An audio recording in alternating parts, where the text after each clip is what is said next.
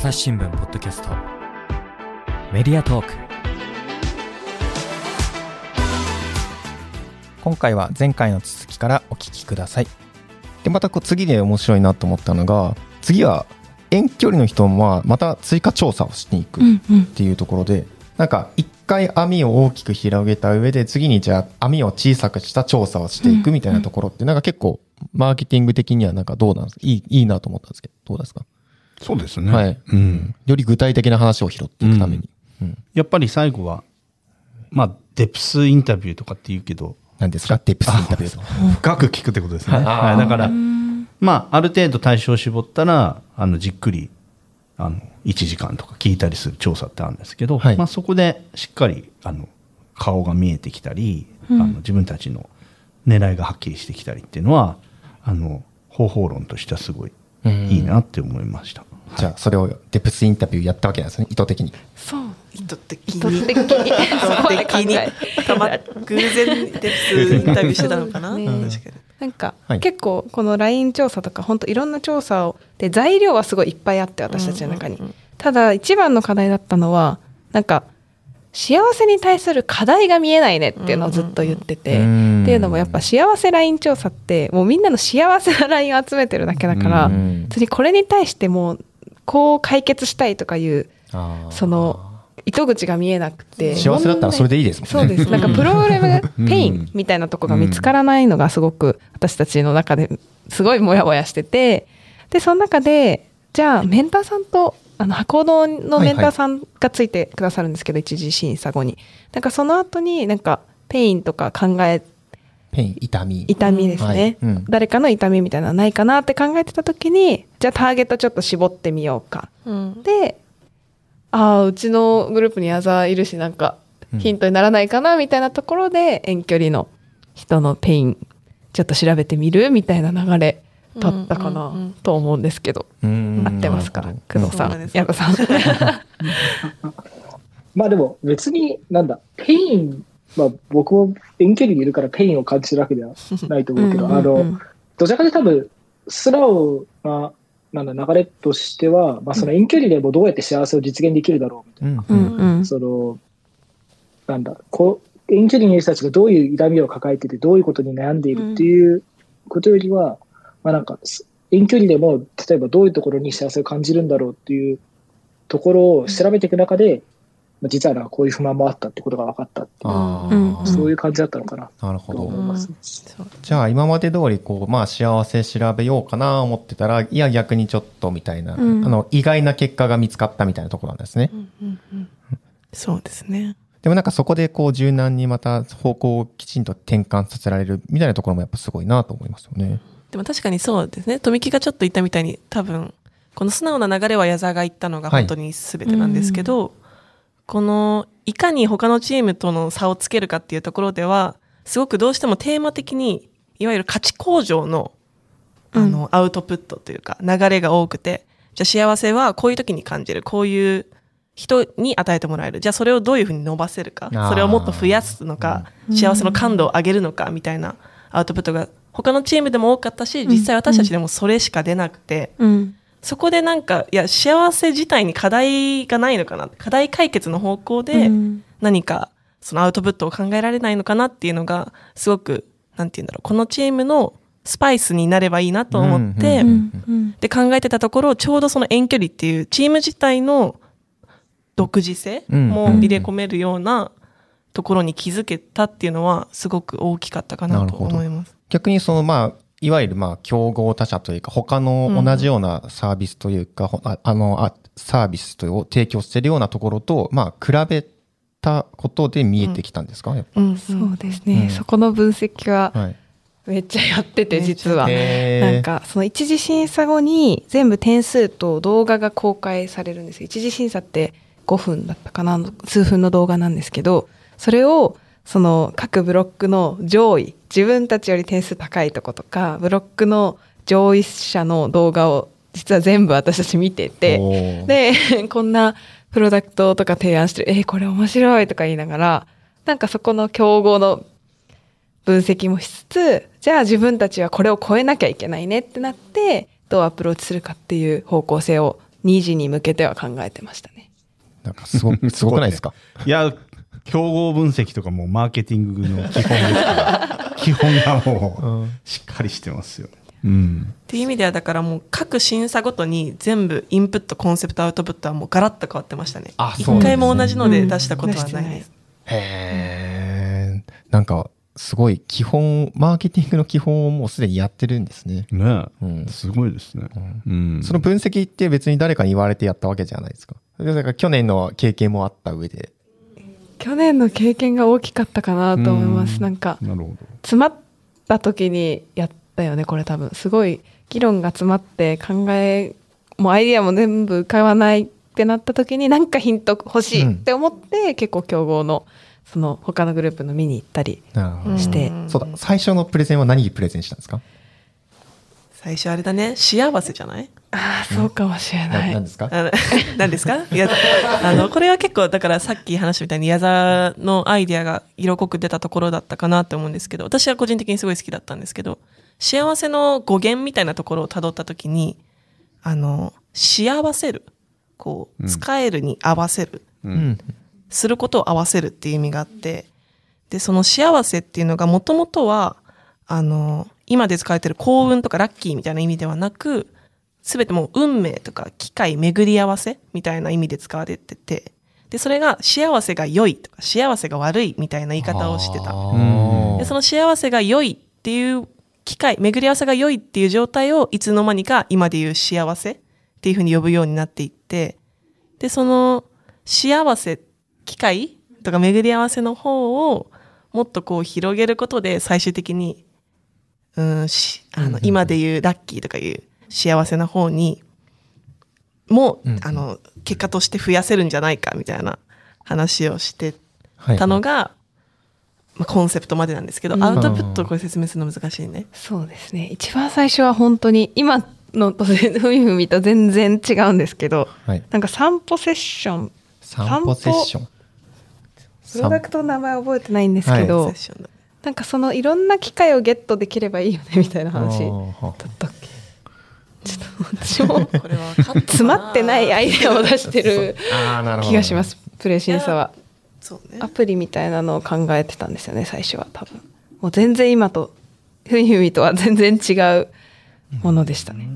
なんかまあ、その幸せ自体が、いわゆる何か自分に起こった出来事を主観的に良いって捉えることが幸せなんだよねっていうところから、なんか、いろんな出来事とのまず巡り合わせを増やすことが大事だっていう意味で、うんうん。こうなんか散歩する中で、うん。その、まあ、マップみたいなのをイメージしたんですけど、うん。マップで歩いてたら、ところどころに誰かの記憶とか、うん。思い出トークとかエピソードみたいなのに出会えるマップアプリみたいな、うん。マップでお散歩するアプリ、はい。アプリみたいなのを考えてて、で、歩いていくうちに、あ、ここ、私がよく座ってるベンチでは、ある人では、あの、青年時代、ここでデートした場所だったんだ、とかいう思い出に出会えて、はいはい。それをしみじみいいなって感じることも、うん。まあ、すごく概念的に捉えたら幸せの仕組みと一緒なんだよね、みたいな。うんうん。なるほどね。はい。感じでしたかね。なんかまあ悪くないっていうかいいなとうん思うんですよね、私は味があって好きだっうんたんですけど、あんま響かなかったんだよね。そっか。ねえやさ。ねそっかいや、そう、いや、本当に響かなくてちょっと残念だったなって。いう。ええ面白いですよ面白い。ね。なんかそこに朝日新聞の記者が記事書いて置いとけばいい、な。ん。かポケモン GO 的に幸せをこう、ああ、そうここでピーって幸せ、あ、ここにあ人の幸せがあるみたいなやつですね。ポケ。モン GO いいですね。うん。今、そうやって言えばよかったな。うん確かに。近いかもしれない。そうか。まあ、ただ、やっぱそういうふうなね、最初のアイデアもありつつ、まあ、その、まあ、改めて調査をしていく中で、まあ、またね、消化させていったわけなんですけど、確かにそのね、あの、遠く離れた人って本当になんか、もともと近しい関係にいた人となかなかね、話すことって本当にできないんですよね。藤田さんも僕もね、やっぱ記者やってるんで、あの、地方総局とか行ったりとかすると、うんね、あの、基本的にそこで出会う人は仕事仲間でしかないから、それ以上のなんか深い関係にはなかなかならなくて、やっぱ、失うものでっかいなっていう感じがあったんですよね。うん。だからその辺のなんか、今回のその、小さい話、スモールトークをうんこうね、集めていくっていうのは本当すごいいい発想だなって思いましたね。でもあれなんですね。全然1時2時でアイデアが変わっちゃって、みんな変わっちゃっていくもんなんですか？同じようなのをずっとブラッシュアップしていくチームもあるんですか、あると思います。ただ、私たちの場合は多分プレ審査の時のうん。順位がそこまで良くなくて、プレ審査一番最初のね。うん、うん。一番最初のがあんまり良くなくて振るわなくて、うん。あこれは変えなきゃダメだねみたいなところから一次審査までまた練り直してで一次審査はあのありがたいことに1位通過だったんですけど、うんただやっぱ自分たちの中で一次審査をなんだろう100%のものじゃなかったからこそ追加で調査したりとかコンセプトは結構変わった、うんうんうん。変わっあれだね。て幸せの成分表示とかああ話してたんだよね。そうだそうだ。だから結構1時から2時も私たちはガラッと変えたって感じです。そうすごいですね。うん。方向転換するのもすごいですね。うん。なんか矢田さんがなんかこのチームがなんかすごいなんか目標の設定がすごい常に高いなって感じるんですけどどうですか？そうですね、目標の設定が高いっていうよりは、まあやっぱりなんか多分みんなやるからには結構全力でやりたくて、あの、で、一つ一つの場面でできる限りのことをしっかりやってきたから、まあ、なんていうか、目標が高かったっていうよりは、頑張った結果なのかなっていうのはすごく素直に思います。なるほどな。なんかね、チームなんで、まあ、それぞれ他の仕事というか勉強もある中で、なかなかこれだけに全部打ち込めるわけでもないから、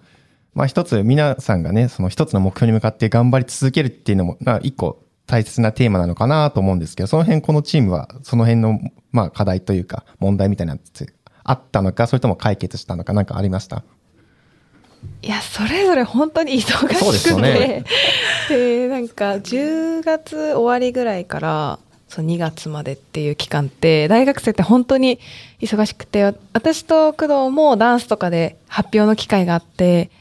ダンスに時間割いたりとかあと矢沢も多分試験前の締め切りギリギリ試験前で徹夜してとかいう日もあってとにかく時間を合わせることとかはすごく難しかったなっていうのは本当スケジュールは難しかったので、事前になんかここ空いてるからっていうブロックは割と早めにしてやったりとかあの、時間の合わせるのはそうですね、はい。時間合わせるのを事前にやってここ開けといてねってやったりとか3人で集まれない時は2人ずつとかでやったりとか、あとはさっきみたいにノルマを決めてはい。各自作業する時間うんうんうん取ってあ LINE 集めてくるとかそういったことは一人でできる時にやったりとかそこはなんかまあ工夫しながら時間取ってやってましたね。工藤さんどうですか？なんかこう自分の中でモチベーションの維持みたいなところでなんかありました？モチベーションの、はい。そうですね。その、今、富木が話してたみたいに、やっぱ、同時進行してるものがたくさんある中で、うーん、あっちでもこっちでも行き詰まるし、はい。で、この、ね、ブランコの中でも議論が、うーってなるところがあって、ただなんか、うーってなっても、その、乗り越えられるだけの関係値をもともと築けていたのはすごく大きかったかなって思っていて、こう、たくさん話し合いをする中で、もちろん何回も、こう、全然違う話が出たり、それ全然おもろくないよ とか、何言ってんのみたいなこととか言い合ったりすることもあったんですけど、なんか常に、やっぱ、その人に対して意見を言ってるわけじゃなくて、その人が話してることとか、アイディアについて、どんどんどんどん言い合える中だったので、なんか、どんなにどんなに話し合っても攻撃に感じないし、なるほどなるほど、な本当ずっと一つの3人の間にやっぱアイディアとか、このブランコっていうものの相対があって、それをどんどんどんどんいろんな方向からこう削ったり、打ち付けたり、肉付けしたりで作っていってるっていう意識があったので、なんか、やってる中で関係が崩れるとか、うん喧嘩するみたいなのは私的にはなかったし、まあ、行き詰まったりもしたんですけど、すごく心地よくやらせてもらえる仲間だったかなと思います。なるほど。いいチームだなって思いますね。矢田さんどうですか？矢田さんは基本的にやっぱリモートが多かったことになるんですかね？リモートでの仕事の進め方、チームの、ね、役割分担の進め方みたいなのどうでしたか？今回は。そう、あでも多分僕だけじゃなくて結構、毎回多分3人ともリモートだったあよう気がしますね、全体的に。うんで、そうですね。まあでも、リモートでも、うーん、その辺特になんか問題はなかった特に、はい。特にあまり難しい。うんまあ、多分なんか大きいのは、それこそコロナがあっうんでうんで、その期間中にそれこそなんだ、なんか、あの、まあ、コロナ期間中も多分、この3人なんかそれなりに何かさプロジェクトやってたとしたと思うんですけど、結構そのオンラインでなんか作業するみたいなことに慣れてるのかなっていうのが一つあって、うん。なんかあまりそこで行き詰まるっていうことはなかったですね。なるほどな。確かにね。うん。うん。この辺はやっぱちょっとこう我々のそのねリアルのことが当たり前で仕事をしてきた世代とやっぱ違うこう仕事の進め方が生まれる感じしますね。そうだね、本当に会わないと始まんないっていうのが昔はあったけど、今はね、そうそう、うん。お酒を組み交わさないと仕事ができないとかね 本当にバカみたいな。まあねいいねノミニケーションはまたねそれそれ必要ですが、そうなんですね。うん。でもこういうプレゼンみたいなのって、やっぱり今、中高でも結構あったんですか？そういう、こういうアイデアをチームでプレゼンしたりとか、ディスカッションっていうのは、割に授業に組み込まれてた感じですか？そうですね。中高の時に結構プレゼンが多い学校だったので、うん。なんかそこはすごく授業のプレゼンとかを何回もやらせてもらってそれはすごい生きてるなって感じるのとあと私と工藤はボランティア部っていうところで6年間活動していてその時になんか私たちが自分たちでプロジェクトを考えて、まあ、社会貢献につながるようなプロジェクトをやって外の機会に発表する機会だとか、んいうのもあったのでそうやってねプレゼンにはあんまり抵抗がないというかすごく、うん、やりやすく楽しくうん作ってったって感じですね。いつも通り。うんうんいつも通り。まあでもね、他のし決勝行った6チームも、プレゼンはすごく上手で、やっうんぱすごい慣れて、まあ、そういう授業も増えてるのかなって見ながら思いましたね。僕らの時のように、ただ受け身な授業が多かったと思うけど、今は、やっぱそういう形で、いろいろプロジェクト組んで発表してみたいなのが、うんそういう授業が増えてていいなと思いましたね。うん。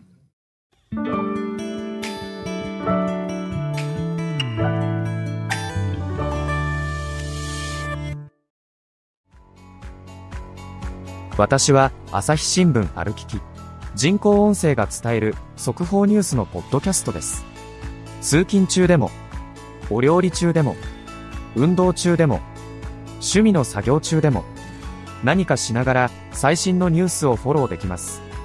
あなたの知りたいニュースどこででも朝日新聞歩ききたった数分で今日のニュースをまとめ聞き。で、今ちょっとプレゼンの話もあったんで、うん。ぜひ、プレゼンというか、相手に伝えるっていうところのね、能力というか、工夫みたいなところも伺いたいんですけれども、まずはどうしようかな。まあ、プレゼン資料がね、こう、可愛らしいんですよね。全体的な色調だとか、淡い色とかを使っていたりとか、あとは、こう、文字をね、あんまり多く入れすぎなかったりとかみたいなところも結構気をつけているのかなと思うんですが、このプレゼン資料作りのところでなんかこう気をつけていることとか、まあこの辺 PR したみたいなところってなんかありますか？うん、そうですね。ビジュアルにはやっぱ感覚的にすごいここだわったかなとは思っていて、まあ文字をたくさん入れすぎないのもそうだし、まあ、でも今、だから工藤相当謙遜してるけど、それこそこのビジュアルのこのバックグラウンドとかも全部工藤がデザインしてえー、すごい。あとこのえ、フォント、フォントもオリジナルなんだっけ？フォントオリジナルじゃないの本当あれかな、このアウトプットコンセプトとかのそうそうそうそうそう。ですね。ああ、テーマのところに出てくるやつですか？書いてたりとか、うんへで、なんか、それこそもう、いや、本当なんだ、工藤はい今、なんか軽く、まあ、結構こだわりましたかね、ぐらいの言い方だったと思うんですけど、多分、相当工藤はこだわっていて、うん。多分なんか彼女しか持ってない、ん。あの、フォントもいっぱいあって、多分なんか普段から文字いっぱいフォント調べてるのかわかんないけど、ーそんな、そんいや、それな。こそ、はい。あの、ププレゼンこうやって組み立てるときに、うん。あの、だ僕のパソコンにも、富木のパソコンにもないフォントが結構あって、工藤が使いたいフォントで。ああった。だから、だからその、最終的に結局ちょっと工藤に全部渡して、工藤にやってもらわなきゃいけないっていうこととかも結構あって、うんあの、だだ手ぐらいも本当に、あのーそう、デザインは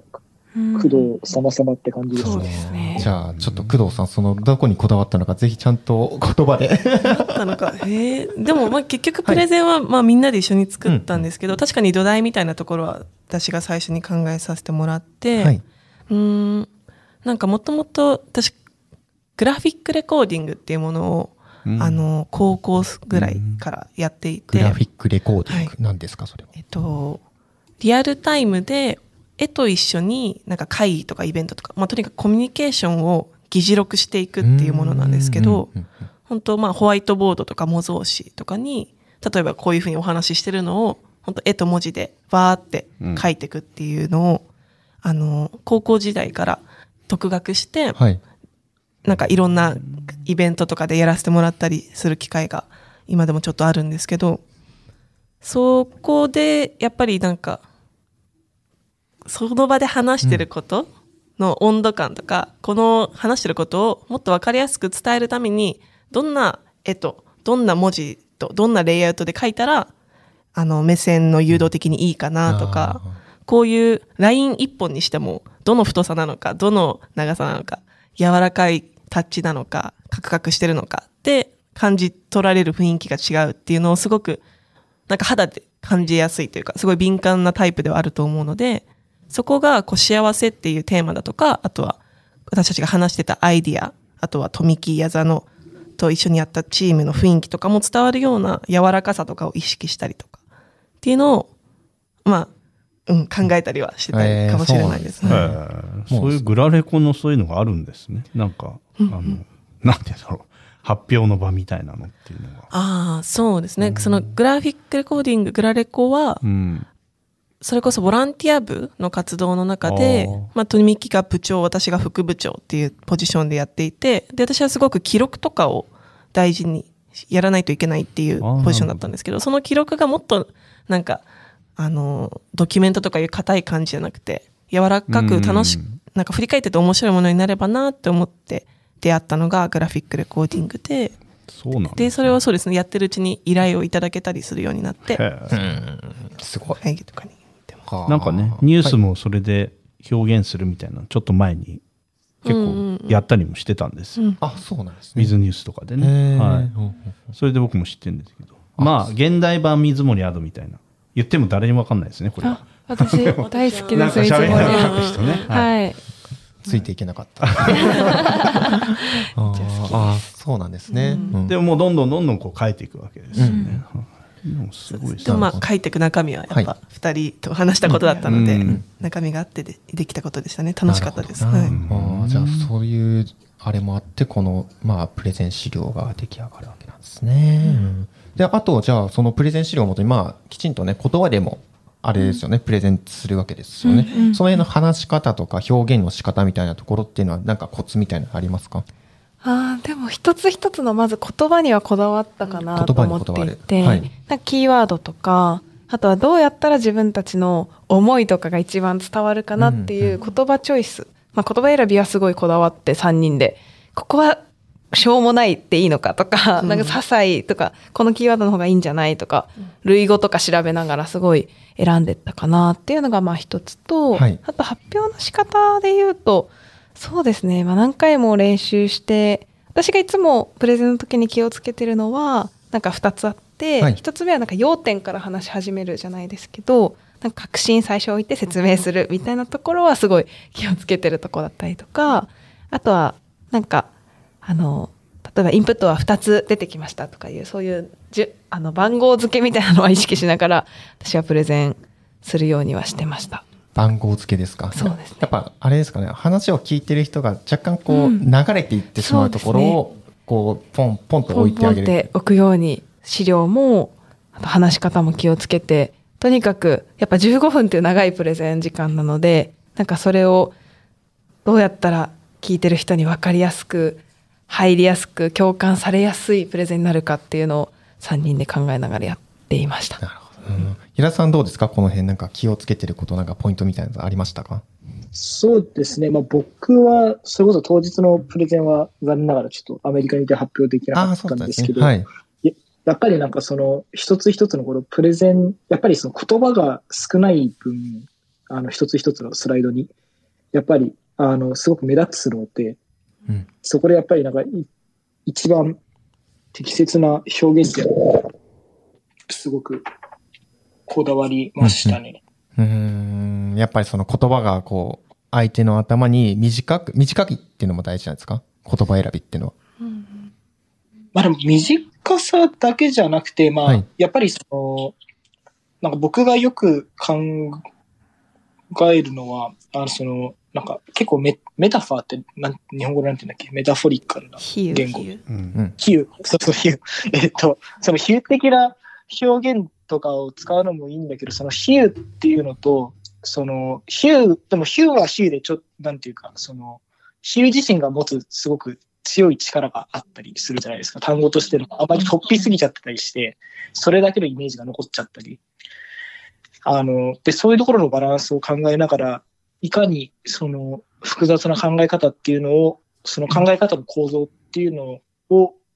一つの単語にこうどう埋め込んでいくかみたいな、そういうことは考えてますかね。なるほどな。じゃあやっぱりこう相手の受け止める、どう受け止めるのかってことをやっぱ徹底的に考えた上での、まあ言葉選びとか、まあプレゼンの資料の作り方みたいなところになってますね。うんうん、そうですね。うん。あとあれですよね、その一つ、その、まあ使っこのふみふみっていうサービスを使う人のイメージみたいなところも最後の方でプレゼン出てくるんじゃないですか。うん、あれを絵で説明してるのもやっぱプレゼンの中ではこう斬新だなと思ったんですが、うんうん、あの絵は誰が描いたんですか？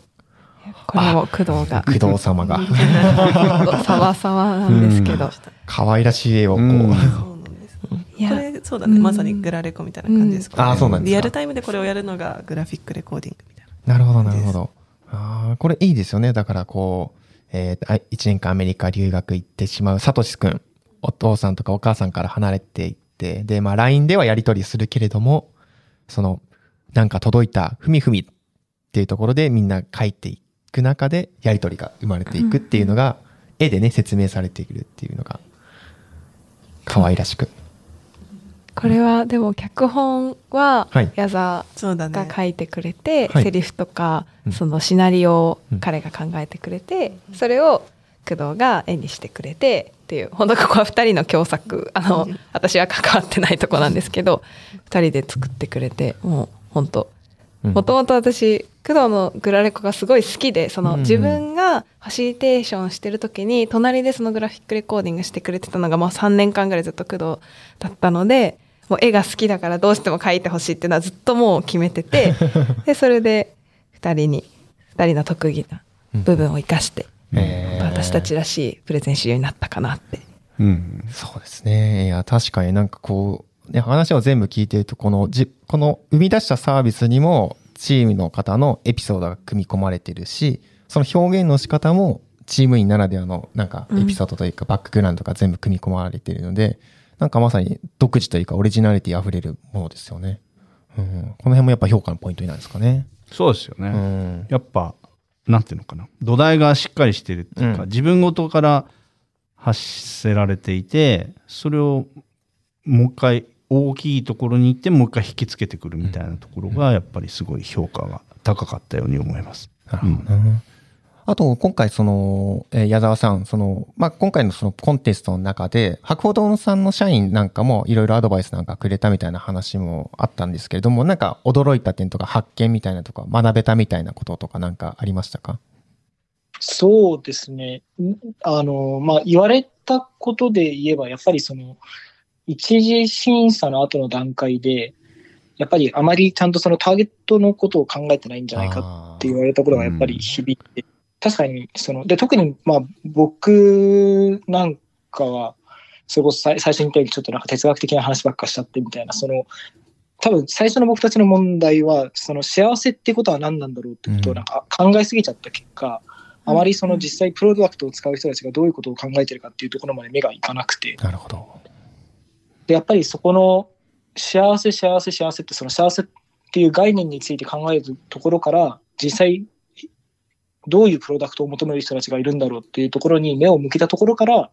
あ、結構このチームは進み出したのかなっていうふうには思いますね。うん、なるほどな。確かにこう、いいプロダクトを生み出したいっていう思いに結構この辺って結構駆られがちじゃないですか、藤田さん。うんうん本当ね、我々も本当にいつも、なんていうか、アウトプットのところが自分たち中心になってしまって、ユーザー読者のことを考えないってよく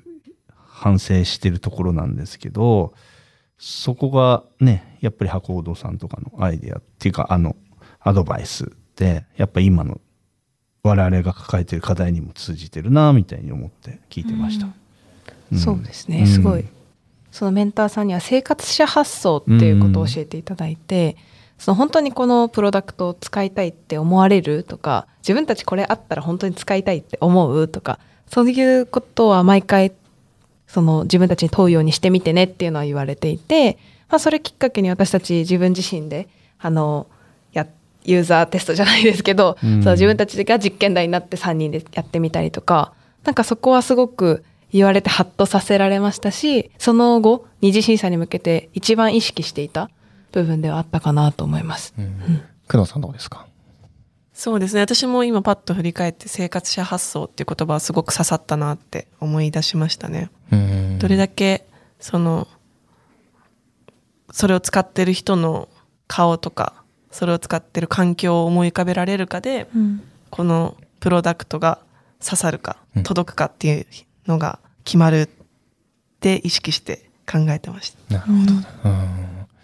いや、僕も今回ここまでそのね、ふみふみのその生み出してきた、このまあ経緯みたいなところをね、たくさん伺ってきたんですけど、やっぱりこう、0から1をね、作り出すっていうのが、なかなか企画の難しいところではあると思うんですけれども、なんか今回、まあ優勝して、なんかコツというか、自分の中で財産みたいになったところ、ちょっと最後に3人ずつ、3人からちょっと1つずつ。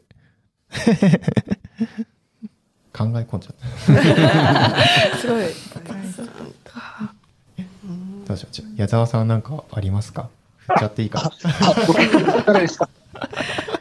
そうですね。まあ、でも、なんだろうな。まあ、今回やったことで言うと、まあでも本当に、その、なんだ、富木も工藤も僕高校の時からずっと知り合いで、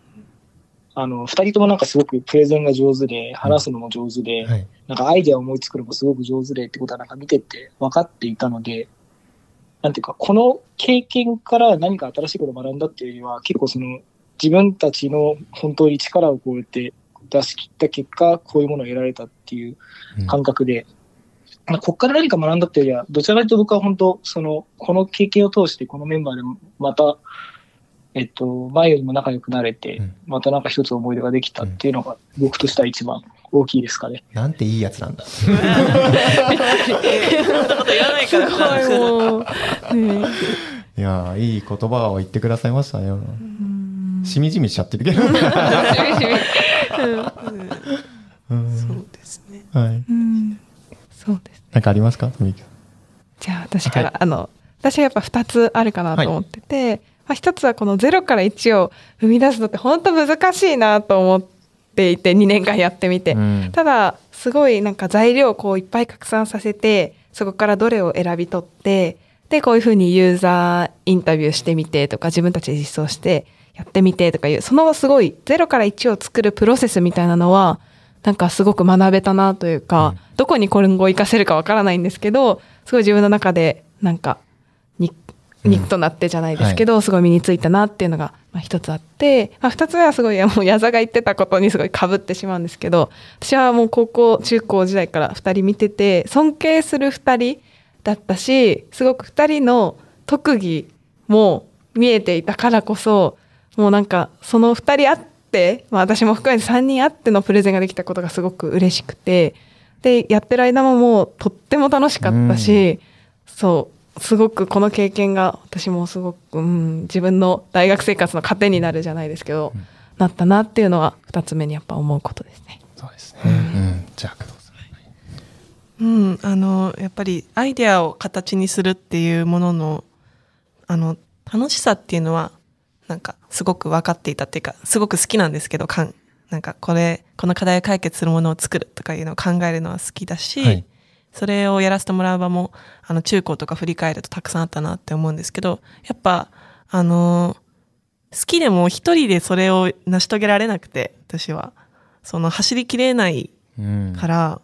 そこを、やっぱり、あの、富木と矢座がいたからこそできたものだったなと思うので、そのアイデアを形にすることのいろんな、うん、コツとか、はい、あの、エッセンスみたいなものを、すごくこのコンテストを通して学んだのもそうですし、実際にそれに取り掛かっていく中で、チームとしてどう機能していくかっていうのが、すごくなんか私はこのチームが有機的に、ここが動いたらここはこう動いて、なんか歯車みたいな感じで、バランスを常に保ちながら動いていたかなと思っていて、っていう意味で、なんかそのチームビルディングのところもすごく勉強になったかなと思います。はい、そうですね。もう、アイディアのね、形にするっていう、まあ、プロセスのコツみたいなのもありつつも、うん、結局それを一人でやりきることもできないから、うん、やっぱこのチームっていうのが結構大事になってくるんですね。仕事でもやっぱ同じですかね、全く。はい。まあ、そういう形で仕事をする、しなきゃいけないんだけど、なかなかできないとこもあるので、学び終えました、かなり。やっぱそ、そういうふうに、やっぱね、仕事っていうかプロジェクトって進めなきゃいけないし、やっぱそれをどうやってみんなで引き出していくのかっていうのが、なかなかまあ仕事になるとちょっと足の引っ張り合いもあったりとか、ね、あの、なんかあったりするんだけど、やっぱこういう基本に立ち戻って 楽しいっていうのが大事だよなっていうのもあるし、うん、あの、皆さんなんていうのかな？それぞれのキャリアというか、特技をそれぞれが認めて生かそうみたいなところがすごい参考になるチームだなというふうに思いました。本当そうですね。うん、うん。まだ今年21歳なんですね。本当多分この3人の未来は明るさしかないですね。いや本当にね。うんじゃあ本当今後の活躍も期待しております。はい。本日は富木菜の葉さん、工藤そよりさん、矢沢武之進さんをお招きいたしました。そして、えー、っと、藤田さんもありがとうございました。ありがとうございました。ありがとうございました。ありがとうございました。